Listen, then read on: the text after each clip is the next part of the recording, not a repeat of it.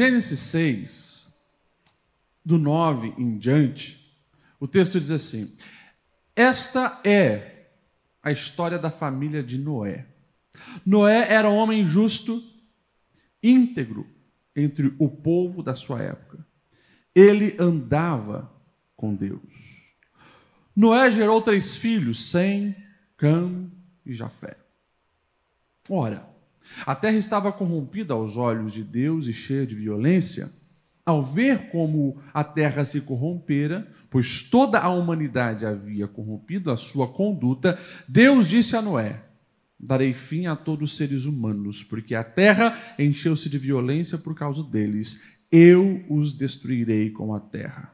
Você, porém, verso 14: Você, porém, fará uma arca de madeira de cipestre, divide-a em compartimentos e revista de piche por dentro e por fora. Faça com que faça com 135 metros de comprimento, 22 metros e meio de largura, 20 eh, e 13 metros e meio de altura. Faça-lhe um teto com um vão de 45 centímetros entre o teto e o corpo da arca. Coloque uma porta lateral na arca e faça o andar superior o médio e o inferior.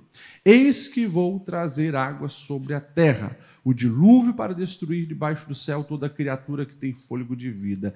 Tudo que há na terra perecerá, mas com você estabelecerei a minha aliança. E você entrará na arca com seus filhos, sua mulher e as mulheres dos seus filhos. Faça entrar na arca um casal de cada um dos seres vivos, macho e fêmea, para conservá-los vivos com você. De cada espécie de ave, de cada espécie de animal grande, de cada espécie de animal pequeno que se move rente ao chão, virá um casal a você, para que sejam conservados vivos. E armazene todo tipo de alimento para que você e eles tenham mantimento. 22 para finalizar, Noé fez tudo exatamente como Deus lhe tinha ordenado. Amém? Até aqui, pode se assentar. Eu gostaria de, baseado nesse texto, falar sobre lições do dilúvio. Temos sempre coisas importantes para aprender na palavra de Deus e que, mesmo sendo histórias tão antigas, clássicas, que provavelmente você já leu, releu, ouviu pregações, sempre há preciosas lições para a nossa vida. Como nós bem afirmamos no começo, quando você vem para receber a palavra, Deus fala conosco, porque a palavra não volta vazia. E que você possa estar atento também para ouvir o que Deus tem para falar conosco. Quando nós olhamos para a história de Noé e esse período, fica claro a maldade no coração da humanidade. Eu não vou aqui entrar em especulações, minúcias, porque dentro do capítulo 5 e do capítulo 6 de Gênesis, há muita especulação. Depois vocês perguntam para os doutores aqui, né? Pastor Aguiar, Pastor Jais, você pergunta para ele que história é essa dos gigantes, né? O que é os filhos de Deus, que possuíram as filhas dos homens? Pergunta para eles o que é os Néflins, né? Eles vão dar as respostas certinhas para vocês. Uh, mas a gente precisa entender o quê? A gente precisa entender que Deus olha para a terra e o coração da humanidade está de uma maneira corrompido, é, mergulhado no pecado, violento, um caos, uma tragédia. E o texto também vai dizer que, porém, apesar de a, a humanidade estar nesse caos, Deus encontra um homem cujo coração está voltado para ele. Um homem cujo coração estava rendido ao Senhor, que andava com Deus e fazia toda a diferença. Esse é Noé. O verso 9 que a gente iniciou, eu acho fantástico porque diz que Noé era homem justo, íntegro entre o povo da sua época e ele andava com Deus. Aqui, a primeira lição já está bem explícita para cada um de nós e precisamos levar isso para os nossos dias. No mundo de pecado, quem é de Deus tem que ser diferente. No mundo de pecado, quem é de Deus tem que ser diferente. Interessante, porque essa história e o texto de Gênesis vai revelar que Deus é um Deus que acompanha o caminhar do ser humano. Deus está de olho em todos. E é claro que nós aí já estamos falando de um dos atributos do nosso Deus a onipresença. Deus está, Deus está presente em todos os lugares, acompanha todas as coisas, sabe todas as coisas, conhece o mais íntimo do coração de cada um dos bilhões de seres humanos que tem nessa terra. Deus está olhando, acompanhando a sua conduta, a sua maneira de portar, a sua maneira de falar, a sua maneira de olhar. Deus é um Deus que conhece a caminhada das pessoas. O, o versos anteriores do verso 5 a 8, vai dizer assim: que o Senhor viu que a perversidade do homem tinha aumentado na terra e que toda inclinação dos pensamentos do seu coração era sempre e somente para o mal. Um Deus que sonda corações e conhece a realidade de cada um dos seres humanos. Ou seja, Deus está vendo. Lá na frente, Salomão, ele vai dizer no, em Provérbios 15, 3, que os olhos do Senhor estão em toda parte, observando atentamente os maus e os bons. Quando Deus olha para Blumenau, quando Deus olha, como dizem, né?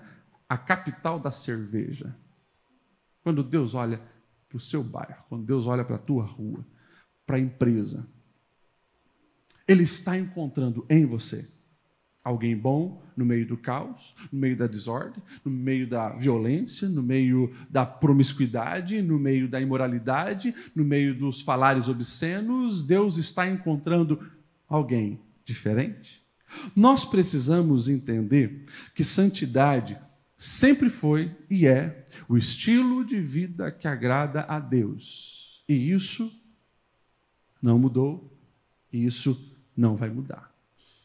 Quando a gente olha para essas três descrições do diferencial que era Noé, né? justo, a justiça, alguém que, para ser justo, precisa primeiro ter fé, confiar em Deus, para não querer ter balança alterada, dar o seu jeitinho, entrar em falcatruas, ou seja, a justiça está atrelada à fé e a uma dependência de Deus, sabendo que, por mais que os homens possam achar que estão se dando bem, eu ando de maneira justa porque eu sei quem está no controle de todas as coisas é o meu Deus e ele cuida de mim.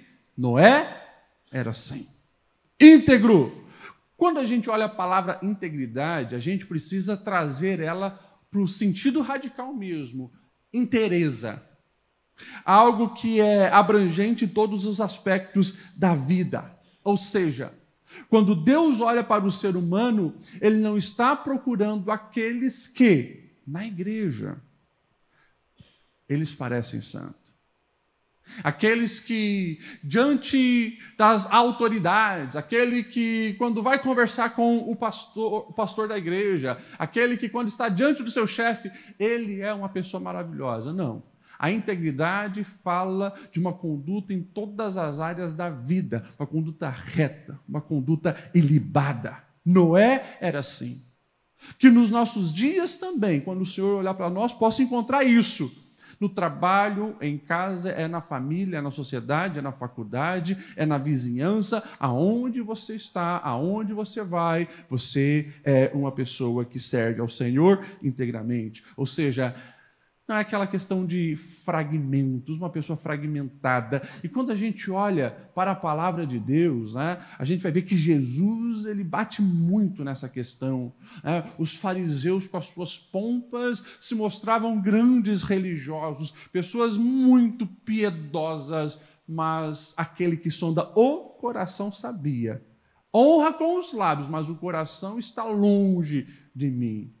Que nesse raio-x que Deus faz e continua a fazer, nós possamos ser encontrados pessoas íntegras e não fragmentadas. E depois, é claro, ele vai então dar a chave, o segredo para como que alguém consegue viver em integridade, como que alguém consegue caminhar em justiça, e ele diz: andava com Deus. Ou seja, aqui nós temos um privilégio de você ter intimidade com o eterno, aqui nós temos uma garantia de proteção, uma garantia de viver propósitos nobres, mas também uma responsabilidade de ser representante de Deus aqui na terra. E se eu perguntar aqui quem quer caminhar com Deus, nós estamos numa igreja. É bem provável que 100% vai levantar a mão. Eu quero, pastor Lediel. Eu quero caminhar com Deus, eu quero conhecer mais a Deus, eu quero. Mas nós precisamos entender que esse caminhar com Deus tem um preço a se pagar.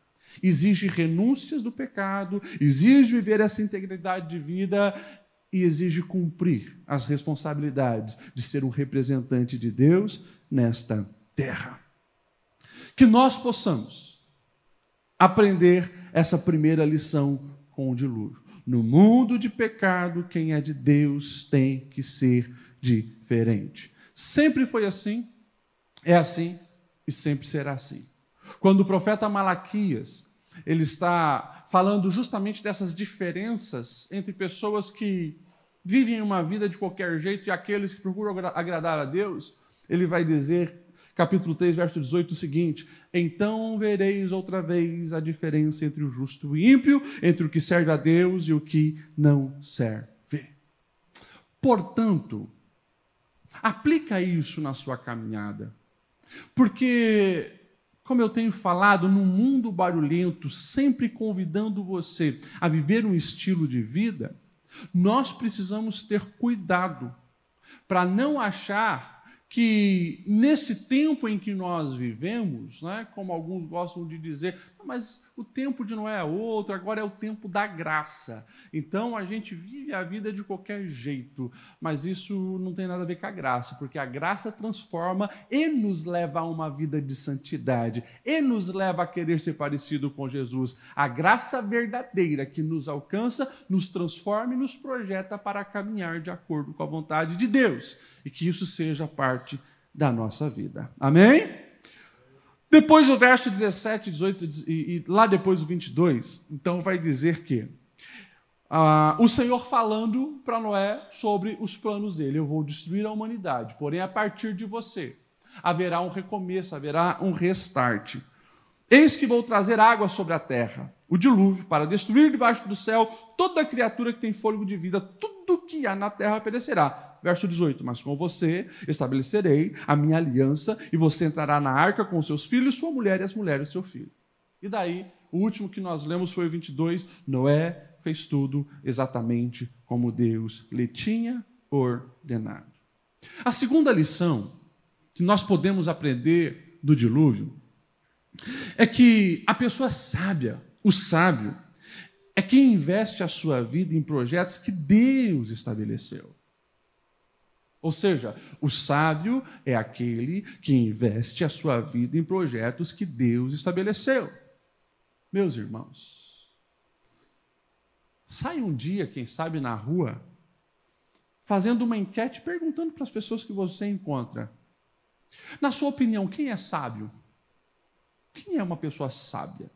E você vai ouvir infinitas respostas. Tá? O sábio é aquele que tem muito conhecimento, o sábio é aquele que fez bastante curso, o sábio é aquele que conhece, consegue ganhar dinheiro e administrar bem o seu dinheiro. Enfim, um milhão de respostas você vai encontrar, porque cada cabeça, como diz o ditado, uma sentença. Mas a Bíblia ela vai deixar claro o tempo inteiro que sábio é aquele que consegue alinhar a sua vida aos projetos de Deus. E que nós possamos olhar para a vida de Noé e entender isso. É claro que para compreender os projetos de Deus para cada um de nós, é necessário andar com Deus. E daí você vai ver que uma coisa vai se juntando à outra. Porque, de novo, se eu pergunto para todas as pessoas que têm fé nesse Deus ou creem no Deus, uh, você quer viver os projetos de Deus? Sim, sim. Mas Deus já revelou os seus projetos para nós. E você vê na prática que as pessoas, na verdade, não procuram examinar as Escrituras, aprender das Escrituras para de fato viver os projetos de Deus. É como que se, como eu, eu uso muito essa palavra, né?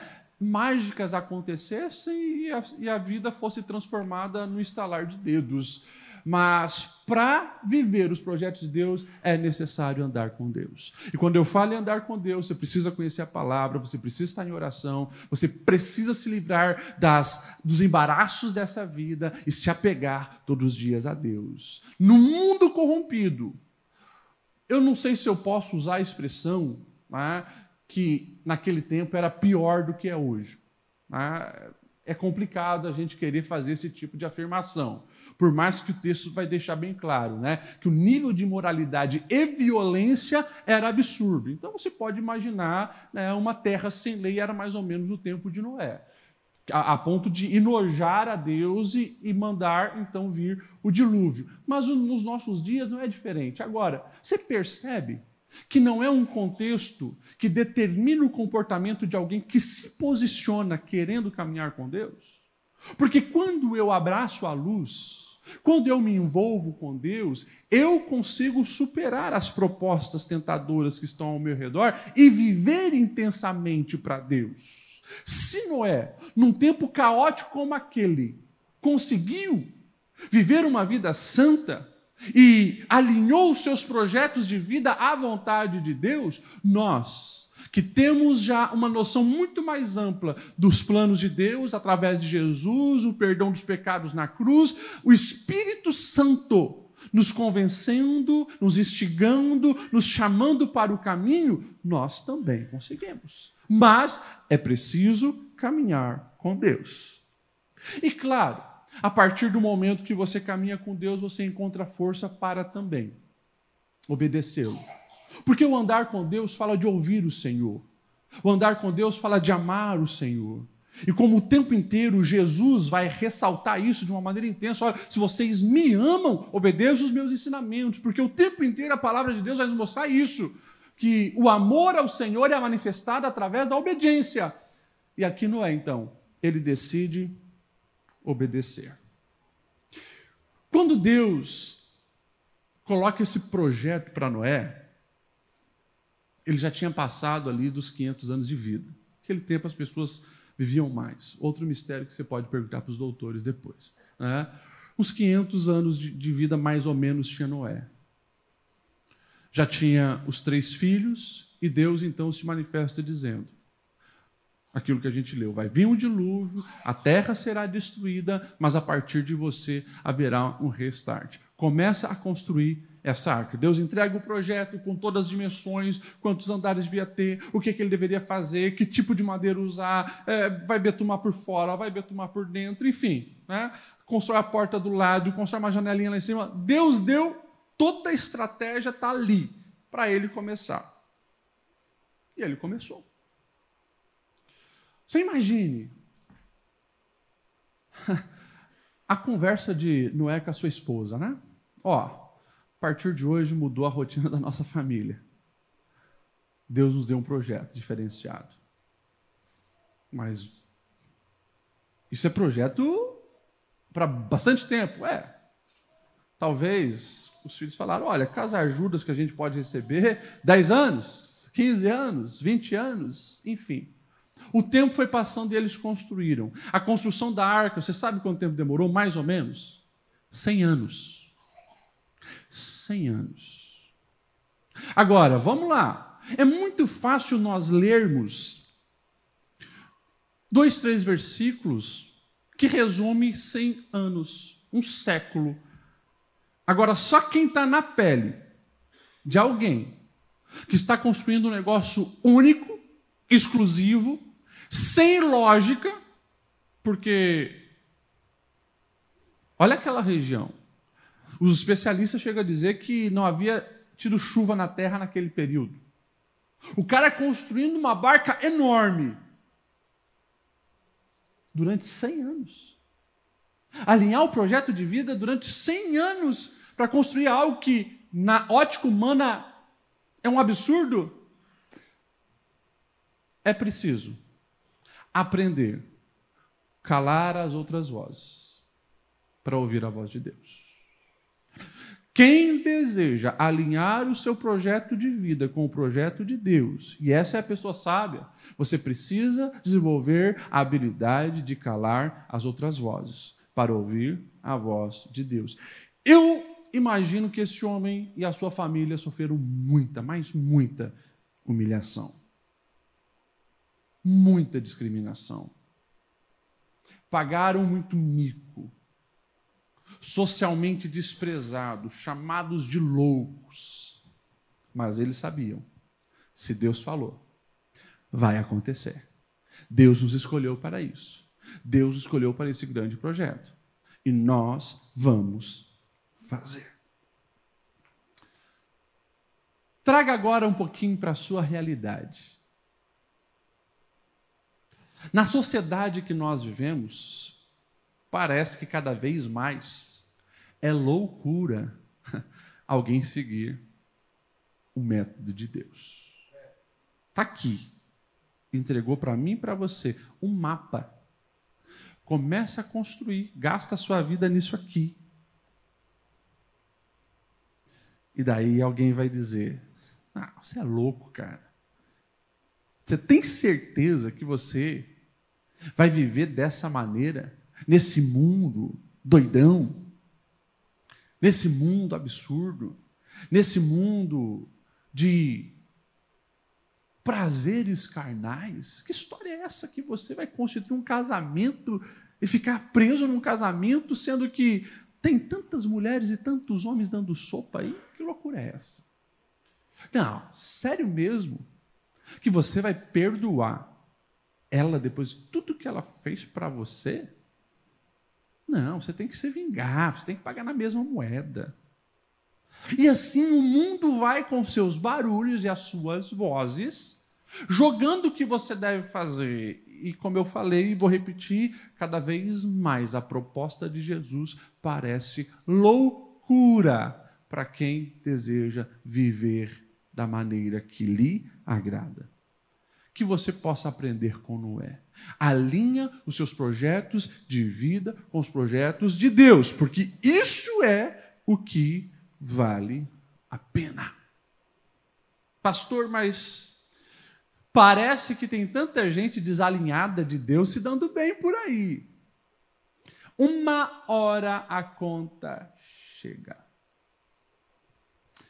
E o caminho do pecado, o seu final sempre é de morte. Mas aqueles que escolhem viver os projetos de Deus desfrutam de livramento, vida, paz e prosperidade. Eu poderia dar uma infinidade de exemplos para vocês. Um, semana passada, né, alguém chega no meu gabinete desesperado.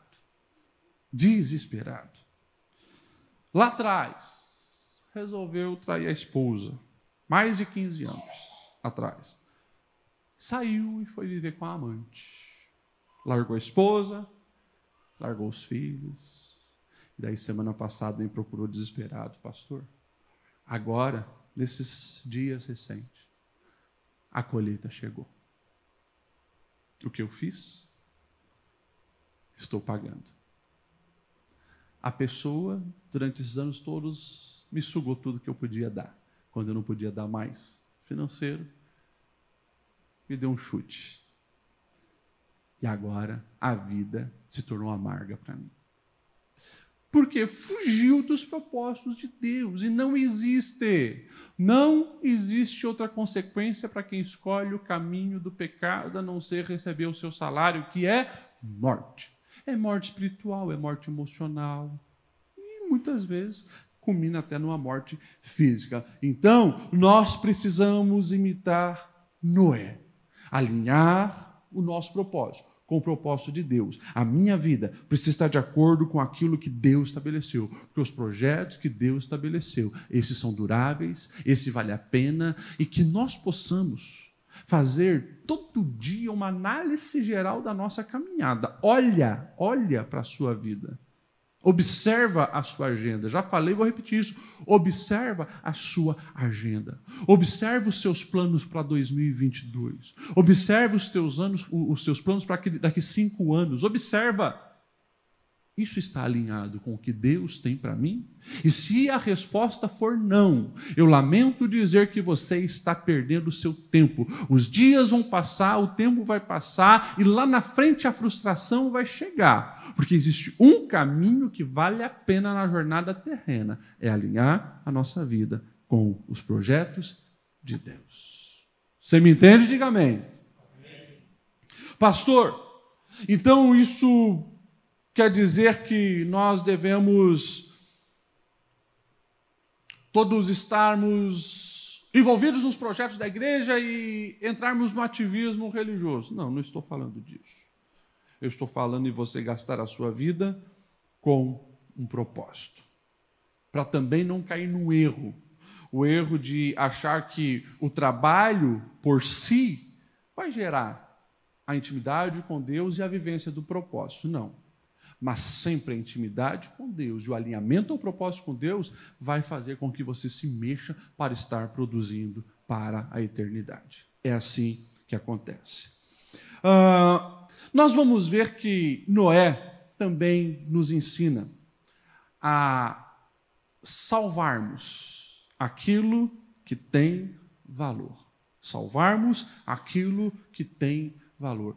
Eu acredito eu. A Bíblia não vai entrar em detalhes sobre a vida de Noé, mas eu acredito que Noé era um homem próspero aqui na terra. Já tinha vivido 500 anos antes de começar a construção da arca. A riqueza naquele tempo, você sabe, era geralmente contado por cabeça de gado, né? ou rebanhos, ou ovelhas, ou camelos, ou cabras, enfim, os rebanhos. Riqueza era isso. Acredito que Noé era um homem extremamente rico acredito que também ele tinha muitos escravos. E na construção da arca, acredito também que tinha escravos. Mas, enfim, a Bíblia não vai falar isso. Isso aqui é eu que estou achando. Agora, quando o dilúvio vem, ele obedece nos detalhes ao Senhor na construção e coloca a sua família para dentro. Porque para ele, ele sabe, aquilo é o de maior valor. Você não vê um Noé brigando com Deus. Deus, peraí, peraí, peraí. E os meus rebanhos? Né? E, e, e todos os camelos que eu tenho? Todas as ovelhas que eu tenho? Não, não, não, não. Deus vai mandar os animais para salvar uma espécie de cada um, eu e a minha família. Momentos caóticos são excelentes oportunidades para nós avaliarmos o que mais tem de valor na nossa vida. Você imagine né, uma, uma casa que pega fogo e lá dentro tem uma família. Quando se grita fogo, se você é pai, se você é mãe, você tem três filhos. Qual a primeira coisa que você vai salvar? É os filhos, certo? Você vai correr para salvar os filhos. Ah, mas o meu jogo de louça que eu recebi da Itália. Não. Ah, mas o meu celular. Não. Primeira coisa, que qualquer pessoa que entende o que mais tem de valor é a família. Portanto, os momentos de dificuldade da vida, eles deveriam ser lições para nós identificarmos as coisas de maior preciosidade, de maior valor. E nós entendermos que aquilo que Deus desde o início estabeleceu continua valendo, que é o amor, gente, a pessoas e principalmente os da sua casa. Que nós possamos levar isso muito a sério e todos os dias nos posicionarmos nessa terra visando acima de tudo, o nosso relacionamento com Deus e o cuidado com o nosso lar, o cuidado com a nossa família. Nós precisamos ter esse cuidado. Todos os dias está vindo dilúvios dilúvios através de ondas de Wi-Fi para dentro das casas. E tem um monte de gente negligente. Primeiro, não se preparou, não está em sintonia com os avisos de Deus, não tem um, um, uma arca, que nós sabemos que no Novo Testamento tudo isso prefigura para Jesus. A nossa arca, os seus ensinos, aquilo que nos protege dos dilúvios que tentam nos destruir. E a gente percebe que o dilúvio hoje está levando muitas famílias. Os pais negligentes não estão vendo o que está acontecendo. E o dilúvio vai destruindo muitas vidas. A gente poderia aqui também dar uma infinidade de exemplos terríveis que nós todos os dias estamos vendo, mas é preciso se posicionar. Teve um obreiro nessa semana nosso, um pastor nosso, ele foi convidado para um evento fora aí de adolescentes. E depois ele estava relatando para mim, pastor Ledial, eu fiquei assustado, porque eu nunca vi tanto adolescente cair endemoniado num evento só. Nós estamos falando evento de igreja, evento de crente, adolescentes caindo endemoniados no pátio, dentro da igreja. Ele diz: só eu, mais de dez tive que expulsar, só ele. Por quê? Porque as casas de muitos crentes estão sem arca. O dilúvio está vindo, corrompendo uma espiritualidade sadia, confundindo a mente desses adolescentes. Absurdo. Quinta-feira, nós obreiros tiramos o dia para fazer um almoço junto, né? E antes me liga uma pessoa. Pastor, por favor, o senhor tem que atender hoje o, é um enteado, né? Eu chego aqui na igreja por volta das 8 da manhã, 8h30 da manhã. Eu encontro um menino que tentou suicídio. Mas um menino com unha pintada, maquiagem no rosto, sobrancelha feita, um monte de confusão na alma, é? gay assumido, mas confusões. Que as famílias, não, quando vê, já é tarde, já passou, o dilúvio veio, já levou. E as crianças querendo se matar, se cortar. Todo dia eu converso com um pastor que não sabe mais o que fazer, porque as escolas estão pedindo, porque os adolescentes estão se cortando, e assim por diante. O que é isso, gente? O que é isso? Pessoas que não aprenderam a lição do, do dilúvio. O dilúvio vem todos os dias. E se numa casa não tem Jesus, não tem a arca que protege, vai, vai. Então que nós possamos entender esse recado de Deus e olharmos para a nossa casa como algo precioso, proteger o coração dos nossos filhos, proteger o coração dos nossos cônjuges, lutarmos para que a nossa família seja salvo o que Deus tem para nós não deve terminar em nós. O que Deus tem para nós deve passar para as outras gerações. E Deus te deu um projeto, projeto de vida para você estar seguindo, vivendo para Ele, mas ensina os teus a respeito da vida eterna, porque o dilúvio chega. Amém? Um outro aprendizado com o dilúvio. Entenda que o desconforto de dentro é melhor que a morte lá do lado de fora. Como assim, pastor Ledial? Você sabe quanto tempo Noé fica dentro daquela arca? O texto vai dizer que são 40 dias de chuva, 40 noites de chuva, e depois que parou de chover e as comportas do, do, do, da terra foram abertas ali, cessou, 150 dias ainda dentro ali da arca para a água baixar. Até aquele processo de solta o corvo, solta a pomba, solta a pomba de novo e tal, e eles saem da arca, deu mais ou menos um ano. Um pouquinho mais, talvez, de um ano, uns dias a mais do que um ano. Gente, já parou para pensar a realidade dessa arca por dentro? Que loucura. Os animais urinando, defecando lá dentro. Milhares de animais. Já parou para pensar nisso? Que loucura que era. O cheirão deve ser horrível naquele lugar. Tinha uma janelinha só lá em cima. Né? Que doideira. Agora, o desconforto de dentro é melhor que a morte de fora.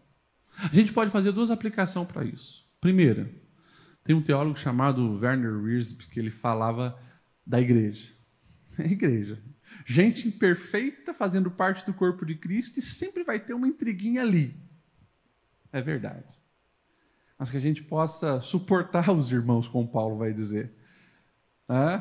Suportar, às vezes, as picuinhas, as briguinhas, a falta de entendimento que às vezes tem. É, pastor, mas por que tem? Porque a gente é gente. E a gente não é perfeito. Né? Eu fico, às vezes, olhando para a palavra. Se um Paulo e um Barnabé se pegaram no pau e brigaram, imagine nós, que estamos bem longe do nível de Paulo e Barnabé, não é verdade?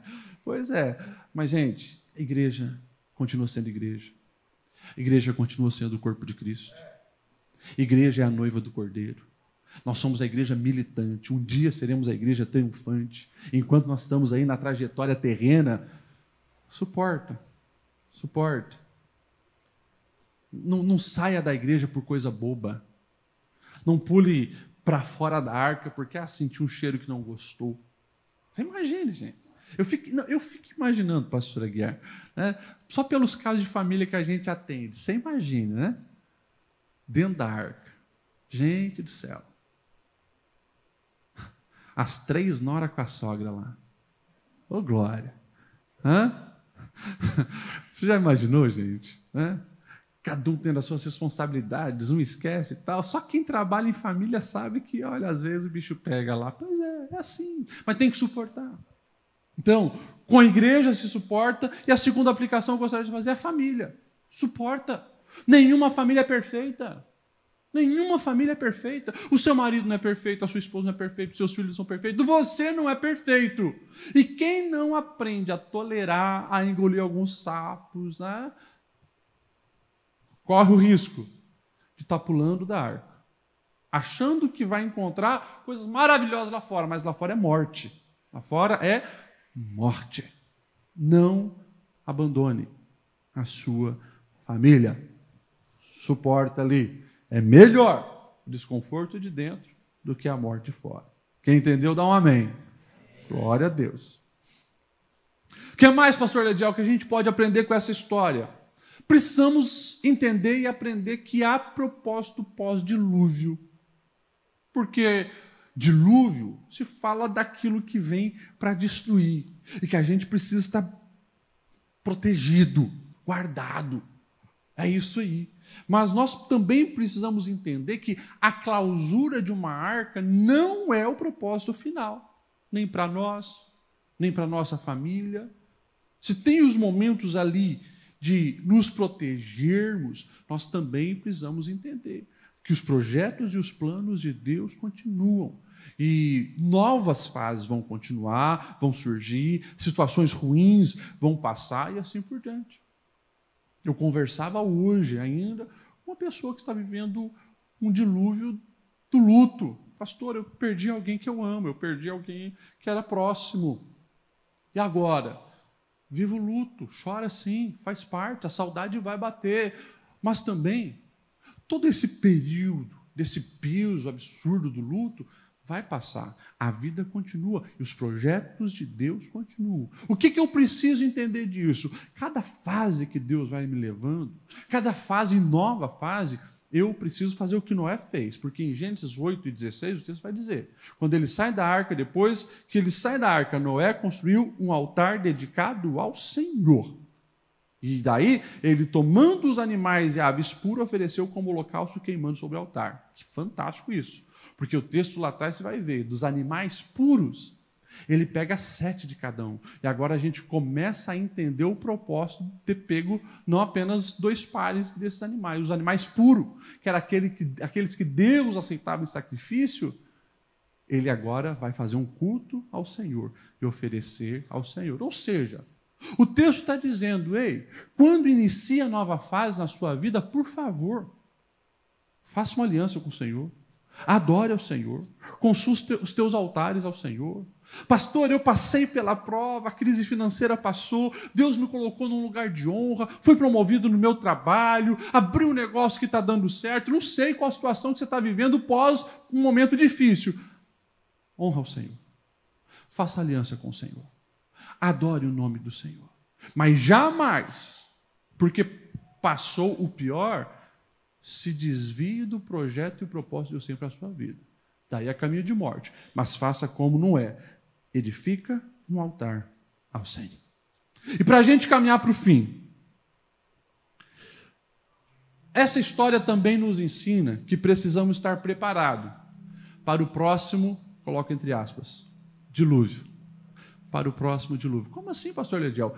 A Bíblia diz que Deus ali aceita essa oferta do altar de Noé, faz o arco-íris aparecer e faz uma aliança dizendo que não mais destruirá o mundo com o dilúvio. Como assim, o próximo dilúvio?